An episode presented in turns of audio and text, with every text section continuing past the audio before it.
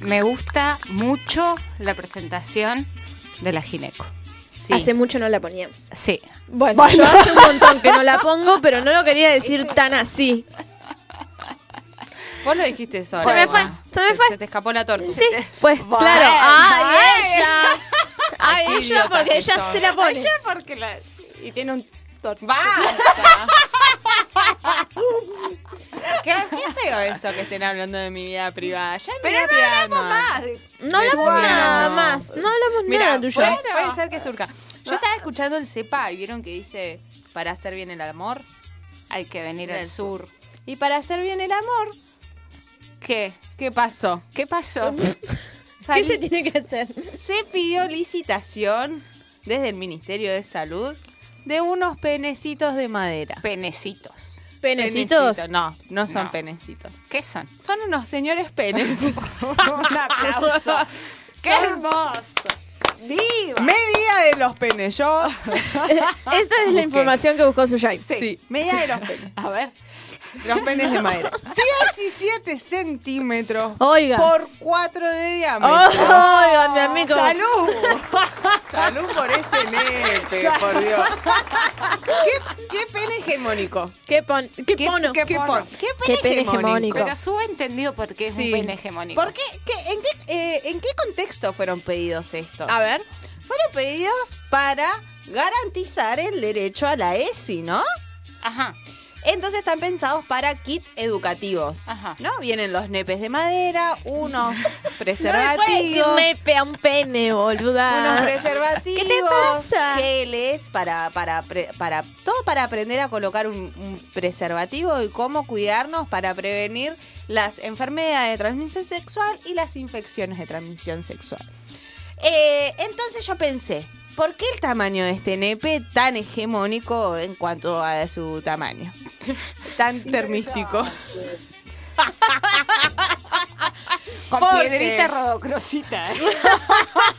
Vieron que en la escuela hay como filas. Bueno, el que está en la última fila tiene que llegar a ver el nepe. Necesita Sí. ver un Entonces, tamaño pene. Claro. Si es un micropene, no lo ves desde No lo la ves. última Desde fila. no se ve. ¿Saben Desde que lejos hay no un se chabón que tiene un micropene que por los récords Guinness y Sí. es eh, chino? Bien. Una, vez yo lo busqué, Bien, cuando tenía como 13. bien. Bueno, Esa pero es, sí, escúchame, es. Gineco Amor. ¿Estás ahí? ¿No está? Hola. ¡Ay, la bebé! Linda, bonita. Hola, le va? ¿cómo andan? Qué Bien. alegría volver a- aquí a este espacio. Al bar, Ay, bebé, siempre te nosotras. esperamos. Te- siempre te extrañamos. Ay, bueno, bueno, me pone feliz eso. Yo Che. también a ustedes. Gineco, viste que nosotras hicimos ahí una encuesta en, Instagram. en Instagram en relación a la ESI que recibimos. eh, nada, que recibimos. La mierda que escuela, recibimos claro. en nuestra Es una escolaridad. cagada. Una cagada. Los ventenials, los trentrainals. Porque bueno, ahora ya hay cosas como un poco más, Pila. más pilas, pero Como estos penes. como estos penes de madera. Claro. Hegemónicos. Los penes de madera. ¿Querés saber qué dijo la gente? No, bueno, la ESI, la idea es claramente que en algún momento eh, sea de otra manera y no sea dada, o sea, que no signifique que sea aprender a poner un preservativo, ¿no? Claramente no se reduce a eso.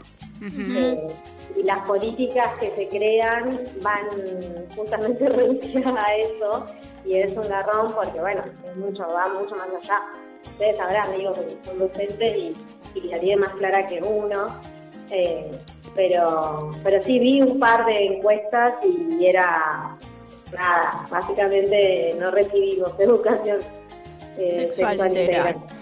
¿Querés escuchar un poquito qué se estuvo diciendo por las redes? Negrix. sí obvio más vale Ay, hubieron cosas muy divertidas. A ver Eh, recuerdo solo haber tenido una clase de ESI en toda mi vida escolar. Me faltaron penes de madera. Acá fue, esto fue reflexivo. ese fue reflexivo muy Sí. bien muy bien Primer Solo clase, penes de madera. A ver. primer clase en primer año del secundario. Pusimos un forro en una banana, nunca más.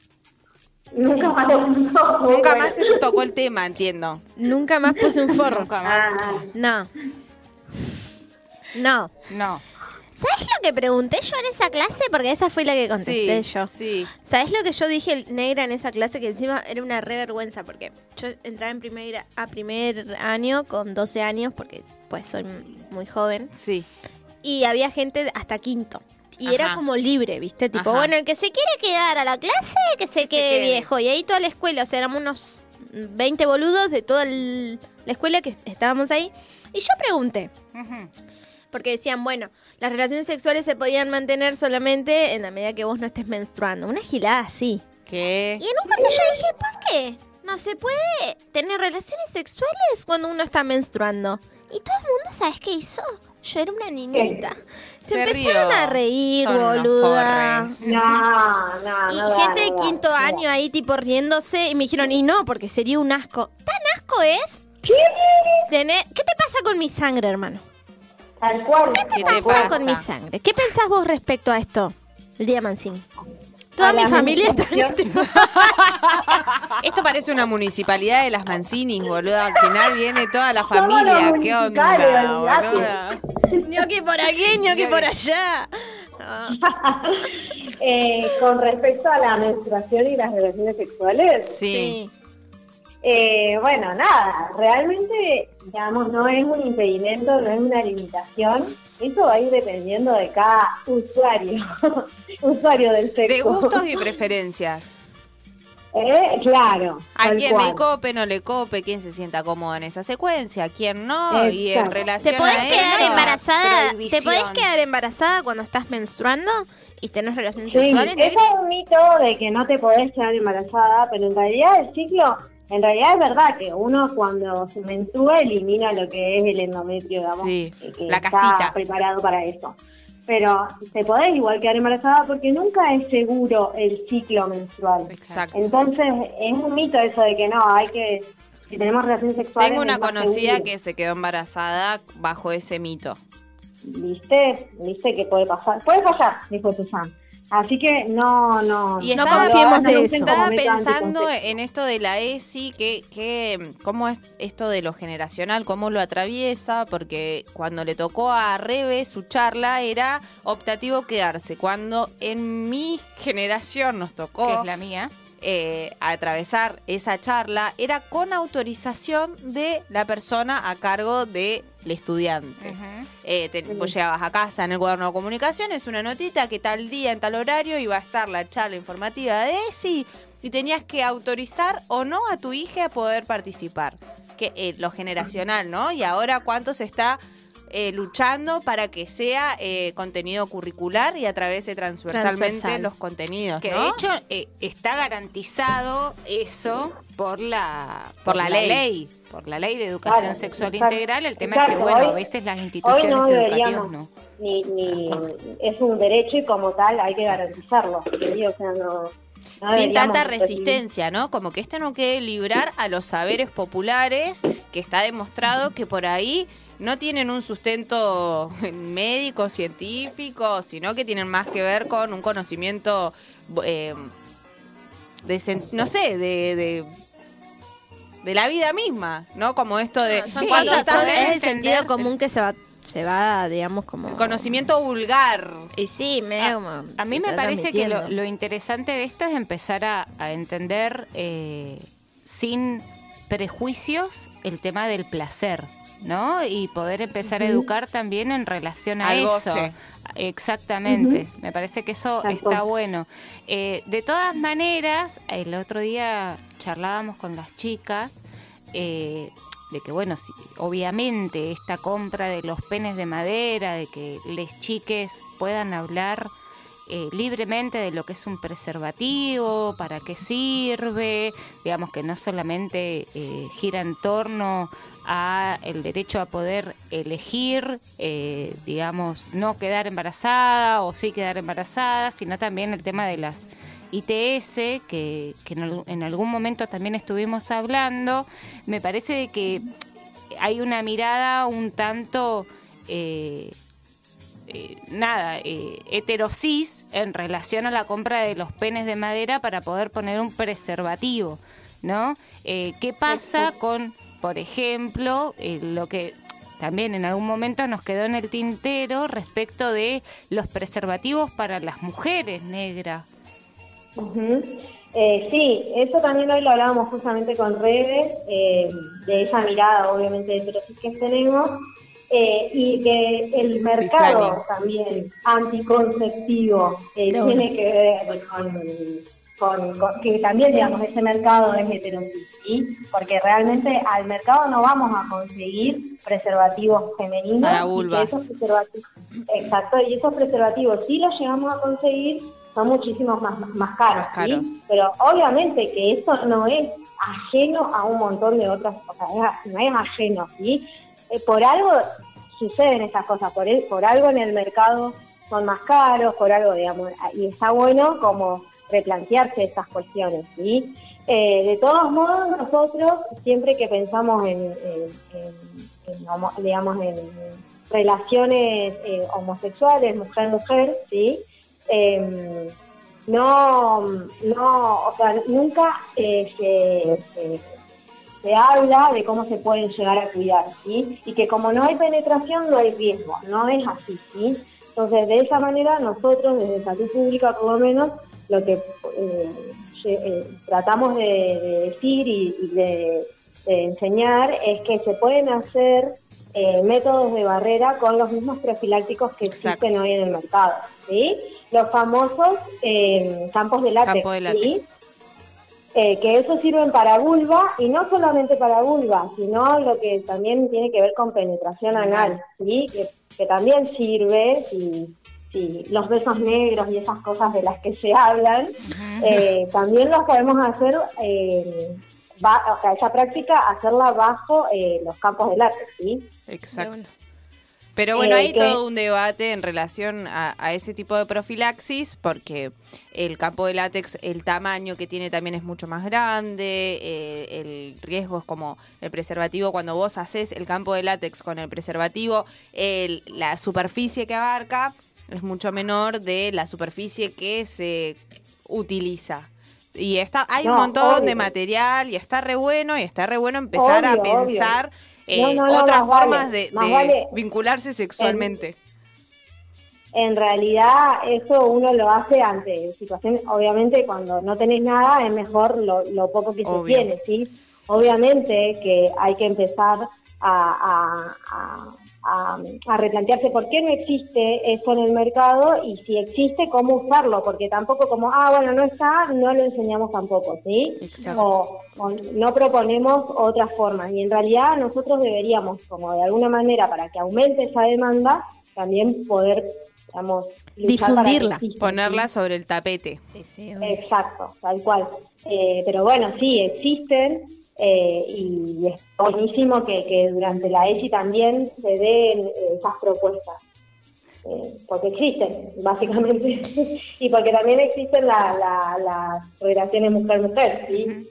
Qué bueno poder hablarlo, negra, porque así como Su recordaba lo que pasaba en su época, que es la misma época que la mía, eh, por ejemplo, nosotros en, en la escuela nunca nos han hablado del campo de látex, ¿no? Entonces, como también em- empiezan a circular otros saberes que son fundamentales eh, Para el cuidado. para el cuidado. Tal cual. Porque estamos hablando de enfermedades de transmisión sexual Sí, e infecciones. así De como- prevenirlas, obvio. Exacto, Claro. Como, como están estos mitos que por ahí estaba nombrando Su, que no sé si vas a querer recuperar alguno más. eh, nada, yo también recuerdo un montón de mitos, como por ejemplo, bueno, que creo que también en algún momento lo hemos charlado, de que la primera relación sexual no te quedas embarazada. O también me acuerdo yo, mi viejo, cuando tenía 15 años, tenía mi primer novio, qué sé yo, me esperó un día y me dijo, mira, vas a aprender a poner un preservativo, agarró una banana. Yo, chicas, moría de vergüenza. Porque la Sí. verdad que eran temas posta de los que en ese momento no se hablaban. Yo hoy por hoy, con mi hija, que tiene 12 años, puedo hablar y no me pongo colorada y ella tampoco se, se sonroja en relación a estas temáticas, Y en ese sentido me parece como que la ESI no puede quedar en manos de los saberes que, que circulan en la casa, lo que decíamos antes, porque bueno, en este caso Jime tiene herramientas para poder sentarse con brisa y poder eh, encuadrar una ESI responsablemente. Hay... eh, hogares en, lo, en los que esos saberes no están, porque nunca estuvieron, entonces es difícil transmitir un saber que no lo tenés. Bueno, pues para eso para obvio, siempre está la eso- escuela. Exacto. Pero en ese sentido también me parece que está interesante Porque, poner acá ver. en tensión esto de, eh, bueno, igual que la ESI no es solo esto. Exacto. Pero más allá de eso, eh, obvio que la escuela tiene la obligación de propiciar conocimiento ante la falta o ante la ausencia de, de los mismos en los hogares, ¿no? Exacto. Hay un que te escribieron hace un ratito. Sí, por privado. rato. Sí, ese me, me gustaría que lo puedas leer para ver que lo podamos problematizar acá en la mesa. Me parece que está heavy. Ahí voy, ¿eh? One second. Esto es radio Esto en vivo, bebé. ¿Qué podcast? vivo. Podcast. Nada, todo bien con el Cuando podcast. estudiaba enfermería 2018, en el último año de la carrera, hicimos prácticas en un centro de salud, al cual asiste una madre y su hija, la cual insistía que no estaba embarazada porque no se había acostado con su novio. En la entrevista se averiguó que tenía relaciones parada, pero sin acostarse, como le dijo, como le dijo la madre, que, no podía quedar embarazada si eh, Sí. tenía relaciones sexuales parada. Eh, en ese sentido, o sea, nosotras por ahí nos reí, o sea, ge- genera como, bueno, cuáles fueron nuestras prácticas que, que nos re- podemos reír, pero tienen como un una, Nivel de gravedad zarpado. sí, como pensar que si tenés relaciones sexuales parada, no te quedas embarazada y caes a un centro de salud con ese saber y una madre que acompaña ese saber, Claro. digo, wow. eh, ¿Qué onda ahí el personal médico? Sí, eh, rarísimo. Eh, nunca me había pasado, pero, mm, pero sí, es re loco que, que, que se reproduzcan ese tipo de prácticas. ¿sí? Eh, y que encima cuando van acompañados es muy difícil eh, proponerle pro- o eso, problematizar estas cuestiones, ¿no? O poner en tensión ciertas cuestiones. Porque, bueno, lamentablemente el poder materno y paterno que ejercen sobre el conocimiento de, digamos, de los hijos y las hijas es, es un montón y muchas veces, eh, nada, están atravesados por cuestiones religiosas y Claro. es muy difícil eh, hacer que, que- que se problematicen en esos espacios que en realidad para mí esos espacios no deberían ir acompañados de los padres y las madres, eh, pero que uno no los puede negar tampoco. como, sea, no- ¿Cómo le, le limitas el ingreso a una mamá y a un papá a esos espacios que para mí son de adolescentes? Tal cual, digamos? y aparte la privacidad también, en este sentido, pensar que, que esta persona eh, se quedó embarazada bajo un mito, lo importante es la IBE, ¿no? Porque ¿cuán- ¿cuánto cual. deseo hay de, de gestar en, en esa, eh, en Es esa nulo. práctica? Pues nada. es nulo. Entonces, eh, el espacio de la privacidad también habilita que un profesional te pueda contar cuáles son tus opciones ante esta situación. Exacto, y que tienen también totalmente todo el derecho de ingresar solos ¿sí? a, a la consulta, porque, dependiendo de la edad, obviamente, ¿no? Pero eh, si ellos así lo requieren, eh, pueden ingresar sin mamá ni papá, ¿sí? No, obviamente no te estoy diciendo una nena de 10 años, ¿sí? Pero, Sí, sí. una nena de 10 años. Pero adolescentes, eh, porque si no se ven vulnerados esos derechos, como vos decís, ¿sí? O sea, cuando hay una mamá y un papá, eh, nada. no- Sí, la mirada es la- otra. La autonomía, la autonomía de ese paciente se están negando, ¿sí? Ya de por sí, la, nada, estamos negando derechos. Si no respetamos la autonomía eh, y, y la, la privacidad, De cual. ese sujeto que, que, que es portador de derechos. Exacto. Viste que, Pero, bueno, nada, como pero sí, eh, igual yo soy partidaria de que la ESI para mí la tienen, no la tienen que dar médicos, no médicos. Claro. Eh, Docente. La ESI tiene que estar, o sea, más allá de eso, es, es un, a un espacio, me parece, de, justamente de aprendizaje y que tiene que ser eh, puesto en marcha o, o nada, o- Sí, y también o generado por gente, porque, por, ¿por qué te digo eso? Porque los médicos y las médicas reducen a eso, poner un preservativo. Claro, ¿Cómo cuidarse del exacto. ITS? Y va más allá de eso, sí, es género, es, es cuidarse, es cuidar, es, Es vínculo. Es un montón de cosas la ICI. sí. Que y los médicos y las médicas cuando lo, se lo ponen a ejercer, lo reducen a, a la colocación de un preservativo, que encima es sobre un pene, porque nunca te van a enseñar a poner un preservativo femenino, y mm, nada, y, eh, quizás te puedan llegar a, a mostrar el ciclo menstrual, nada más. Claro. Tal Entonces, nada, hay que hacerle entender a la gente que no es eso, solamente la ESI. Sí, Y como nos pasa igual entre nosotros mismos, ¿eh? entre amigos, amigas, digo, entre las familias, también lo creen. ¿Sí? Pero bueno, también por eso eh, muchas de las escuelas se resisten porque crean cuál es el mito este, no, no, si hay ESI, hay, les enseñan como a tener relaciones antes de tiempo, no, porque no es eso solamente. Pero bueno, esto nos va a costar, nos va a llevar años, creo, como... Es que es una mirada muy biologicista, entonces obviamente que eso en las instituciones va a costar desarmarlo. Y lo estructural que siempre nos atraviesa. Sí, y re, porque hay una, porque es eso que vos planteás, digamos, a nosotros nadie nos va a enseñar o desde el, desde el Estado no se propician, digamos, vaginas de madera Mm, o no claro. sé. No, no estoy diciendo acá, porque viste que todo tiene una fina, una fina línea. Sí. Digamos que parece que lo que estoy diciendo acá es re de derecha y pues no, no es re de derecha. No, no, lo de Al derecha contrario. era no comprar los penes de madera de y usar derecha era pepino y banana. Eso. Esa Eso era la lo de posición. Lo de derecha es que en el 2016 el Ministerio de Salud eh, del gobierno de Macri solo entregó el 25% de los preservativos previsto para ese año. Eso es ser de derecha. Bueno, pues, pero en estos discursos que circulan en las redes sociales, en los medios de comunicación, parece que cuando vos, digamos, planteás otra perspectiva en torno a las políticas estatales, parece que uno acá fuese una maldita fascista. Y pues no, festejamos que hayan 20 no sé cuántos penes para que los pibis y las pibas eh, en una parte de la ESI puedan aprenderlo. Está todo bien, pero ¿qué onda con los cuerpos Reformulemos los saberes. De las mujeres. Bueno, ahí hay que darle una vueltita de tuerca. Sí. Yo quiero que en una escuela haya una vagina enorme Bueno, yo quiero contar que de almohadón. Para que Como la, la gente licenciada conozca hace- cosas. Bueno, conozca cosas. Mamá Marita, mamá Marita está... Mi mamá está también hace vaginas de almohadones. Una entrechet. Yo Muy quiero bien. decir algo, porque en- en una de las de las respuestas que le dieron Sí. ahí a la SU, hablaba sobre lo difícil que fue ponerse un tampón para una pibi que no conocía sus orificios. Claro. Pues ni siquiera nos enteramos que por la uretra y no, reina, no, es la uretra. no, Tenés claro. dos agujeros. Bueno, esto cuando nos enteramos.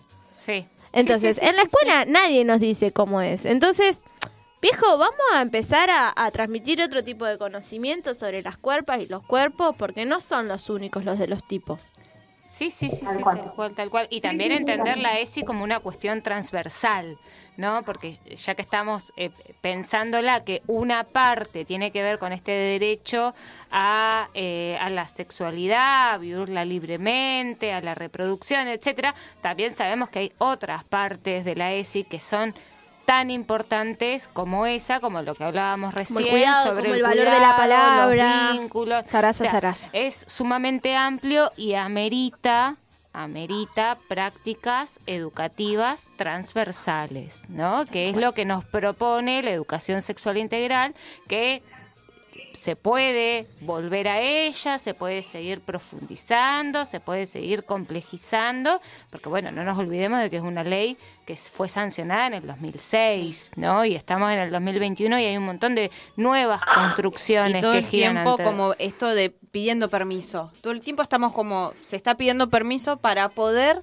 desarrollar y poder bajar una ESI autónoma. Todo el tiempo pidiendo permiso a las familias, a la... Ahora ya los permisos a la familia no, no se solicitan. en un papel, sino como todo tan como, bueno, no me tengo que salir del margen porque esto es repudiable o esto me lo van a criticar o esto Es se- según también cómo se lo encare. Nosotros, por ejemplo, en el marco de la ESI, en la escuela en la que trabajo, cuando en el 2018 empezó todo el debate, que, que, bueno, no fue ley en el 2018, pero pudimos hacer, por ejemplo, algunos talleres en relación a la interrupción voluntaria del embarazo, digamos, no pedimos permiso. Me parece que esos son avances Y sumamente sí. Y significativos, porque ¿no? también en las instituciones hay que tomar decisiones políticas. Obvio. Por supuesto. Claro. Y porque además, ¿sabes qué es lo copado? Que les pibis están apropiándose de esto y te lo están piden, demandando. y te piden Lo que demandan. hables de esto. Entonces, si vos sos docente, no podés mirar para otro lado y tenés que parar una clase si alguna algún estudiante se desubica y empieza a utilizar algunas calificaciones que son eh, de degradación o que están vulnerando algo de tu identidad, algo de tus derechos, vos parás la clase y empezás a hablar en relación a eso y empezás a problematizar desde las distintas disciplinas que conforman el campo educativo. Entonces me parece que eh, nada, es un es siempre estar volviendo a esto, sin ir más lejos, por ejemplo, Creo que el miércoles fue que la revuelta organizó Sí. una charla sumamente interesante con Graciela Morgade para empezar a ver la, eh, la interrupción voluntaria del embarazo como, Como contenido, pedagógico. Entonces, bueno, estos son avances sumamente significativos pero no nos tienen que detener, nos, nos siguen poniendo en movimiento y uno de esos movimientos es seguir peleando por este derecho a la educación sexual integral y bueno. Por más penes de madera, por más Por vulva de madera y por más cosas y que cada vez sea más grande el, el campo de, de saberes. Tal cual. Siempre. Tal cual. Gracias, Negri. Exacto. Y bueno, les mando un besito grande. Gracias por, por, por contactarse. No, Las a quiero. vos, por Ojalá favor. pronto negra. estar acá. Nos das como una lectura médica entre tanta pedagogía. Tenés que, sí, sí, sí. Te Tenemos que negra. hablar otra vez de algún otro tema que a vos te interese un montón, negra. Bueno, Pronto. después si quieren hablamos de la luna y la menstruación. Ahí con mi tía, lo preparamos con mi tía. Ay, me encantaría. Este programa no se tiene que llamar más Vamos al bar, se tiene que llamar Manci Mancini. Mancini. Mancini Bueno, mandan. La Mancini. No, por favor. Y Sí, encima Mancini conducción. Mancini conducción. Me encantó. Bueno, negra, te queremos. Gracias. Besote. Chao. Besote. Chao, chao. Chaucha. Che, yo me estoy rehaciendo pis. Nos refuimos de Nos tema. refuimos de tema. Mira la hora que es. noche. Mira la hora que es, Cami. No odia La Cami. Cami no nos hizo nunca. No, pu. Porque hay un montón de Porque birra. hay un montón de birra y la Cami quiere seguir escabeando con Pale. Estamos de sí. Escúchame, ya estaríamos. Ya estamos. Qué lindo, qué lindo programa el de hoy. Sí, estuvo bueno. Estuvo buenardo. Bueno, bueno, nos vamos yendo. Bueno, gracias a la gente que, que Ponenos participa. el temita así de, de fondo, Cami, mientras nos vamos despidiendo. Así podemos hacer la parte que- de cierre que a mí me gusta. Con la música de fondo. Gracias a la gente que participa todos los fines en las redes, con las consignas. A veces no alcanzamos a leer todo, pero gracias. Sí. No, Porque gracias porque lo van a dejar de hacer. No, sí, gracias. Así que vamos a Gracias a agradecer. las nueve personas que espero sigan ahí. Y bueno, Capaz que son nueve por streaming, pero capaz que por la app nos escucha más gente. seguro. Para mí hay un montón de gente detrás de todo esto. Sube, sube, sube, sube, sube, sube, el mono a la cabeza. sube, El mono a la cabeza. se come una banana. Bueno, Lejos los monos acá. sí, pero la Banana cerca. Estuvieron muy Suyai. rápidas ahí. Banana. Me, perdí yo. Dos segundos dice sí, ya estaban en una. Gracias por estar. A la gente del otro lado. Sí, Gracias, siempre. chiques. Bueno, y será hasta el sábado próximo a las 19 horas en este programa que se llama Vamos al bar. ¡Mua!